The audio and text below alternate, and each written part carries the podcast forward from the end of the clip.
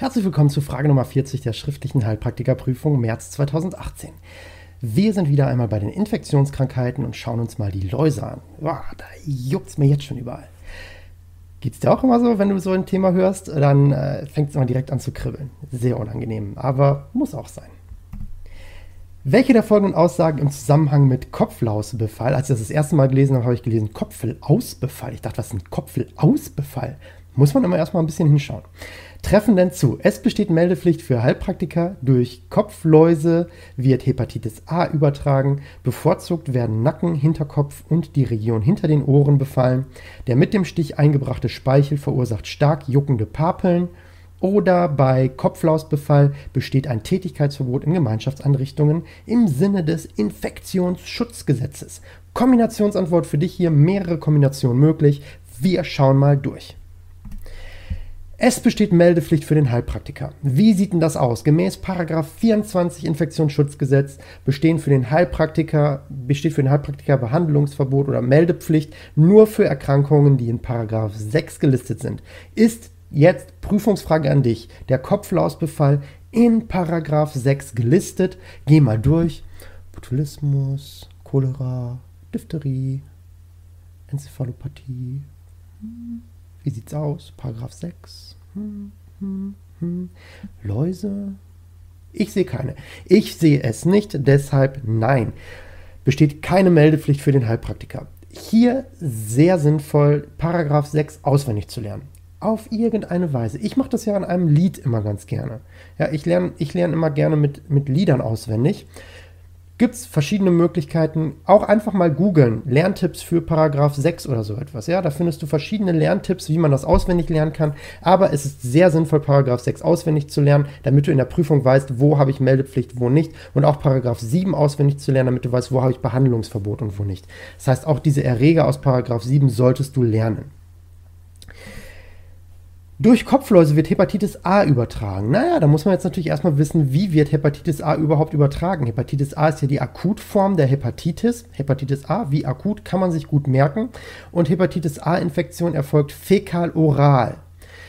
A und E, fäkal-oral. Ja, also das solltest du dir merken. Hepatitis A und Hepatitis E sind beides Akutformen und A und E wie fäkal-oral. Wenn du das E als AE siehst, kannst du dir das merken. Also das sind die beiden Formen, die fäkal-oral übertragen werden.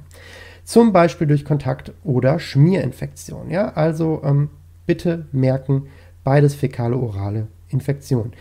Wie sieht das jetzt bei Läusen aus? Äh, Läuse eher nicht fäkal, übertragen eher nichts fäkal-oral, deshalb auch hier keine Übertragung der Hepatitis A durch Läuse und durch Lausbefall. Erhöhtes Infektionsrisiko stellt hier eher fäkaliengedüngtes Gemüse dar, wie beispielsweise eben Salate oder Meeres, Meeresfrüchte, vor allem Muscheln. Das ist so die ähm, Hauptübertragungsquelle für Hepatitis A. Oder aber, wenn du ins Restaurant gehst und der Koch auf der Toilette war und sich die Hände nicht sauber gewaschen hat. Ja, auch das ist ein Übertragungsweg eher selten. Der typische ist wirklich ähm, dann der fäkaliengedüngte Salat. Ja, das ist so, oder also die Meeresfrüchte, die Muscheln, das ist das, was dir in der mündlichen Prüfung als äh, mit sehr großer Wahrscheinlichkeit da begegnen wird. Das ist eigentlich immer der gleiche Fall, dass einer vorher schön Meeresfrüchte gefuttert hat und jetzt sich mit Hepatitis A infiziert und jetzt immer so müde ist. Und dann kommen noch gastrointestinale Symptome dazu und hm, vielleicht noch ein Druckschmerz im Oberbauch gegebenenfalls ein Druckgefühl. Und dann solltest du, ja, Müdigkeit, grippeähnliche Symptome mit gastrointestinalen Symptomen, dann solltest du schon so ein bisschen den Verdacht haben auf eine Hepatitis-Erkrankung.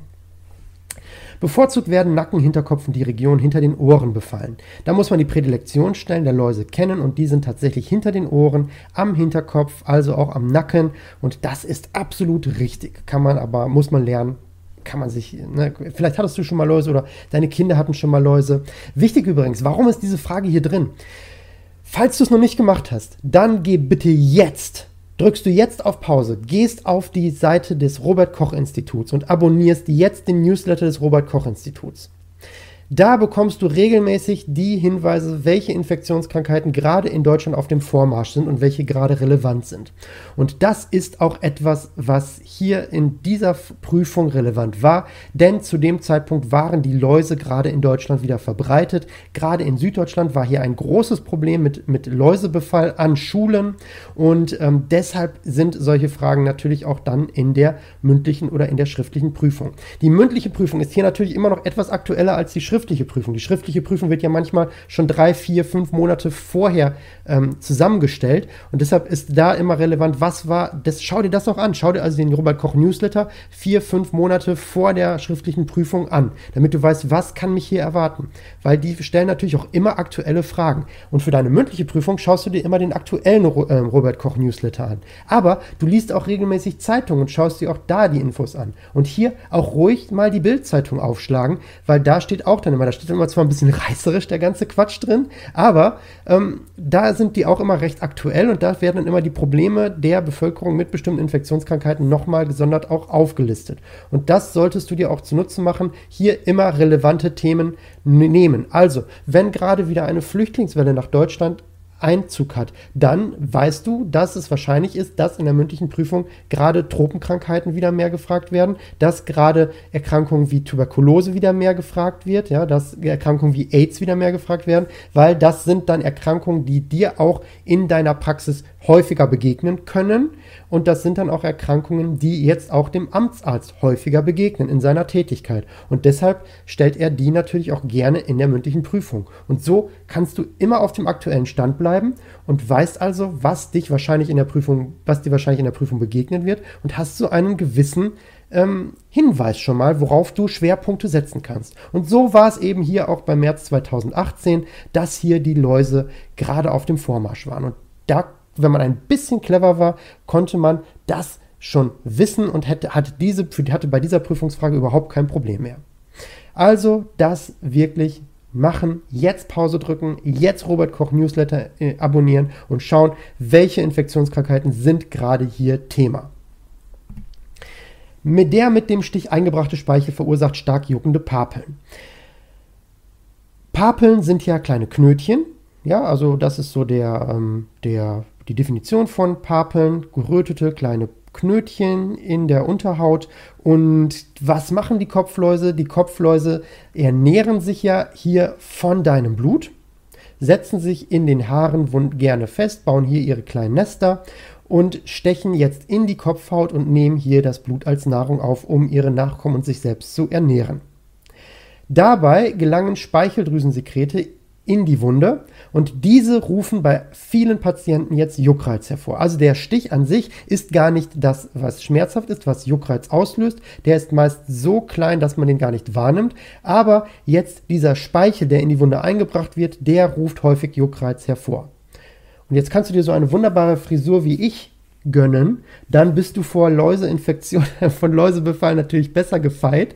Ähm, muss aber natürlich nicht. Ähm, du kannst natürlich auch hier auf Hygiene achten, aber grundsätzlich, wenn du Kinder hast, dann weißt du das. Ähm, vor Läusebefall ist man nie wirklich geschützt. Das hat auch nichts mit einer schlechten Hygiene oder ähnlichem zu tun. Das ist einfach, ähm, gerade wenn man Kinder hat und, das, und die Kinder an Schulen, an die Schulen, an die Kindergärten gehen, ist das eine Krankheit, die man einfach dann mitmacht, wahrscheinlich. Und die dann durch die Familien wandert. Das also auf jeden Fall richtig. Wie sieht es denn aus? Bei Kopflausbefall besteht ein Tätigkeitsverbot in Gemeinschaftseinrichtungen im Sinne, im Sinne des Infektionsschutzgesetzes. Dazu muss man wissen, in welchem Paragraphen das steht. Und das ist Paragraphen äh, Nummer 34.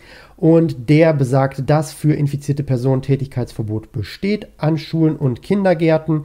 Und das ist also richtig. Das bedeutet für uns hier Antwortmöglichkeit C ist hier anzukreuzen. Nur Nummer 3, 4 und 5 sind richtig. Nummer 1 und 2 wären hier falsch. Also Robert Koch Newsletter abonnieren und dann, wenn du hier Schwierigkeiten hattest, den Kopflausbefall nochmal anschauen. Wir sehen uns bei der nächsten Frage wieder. Ich freue mich auf dich. Bis gleich.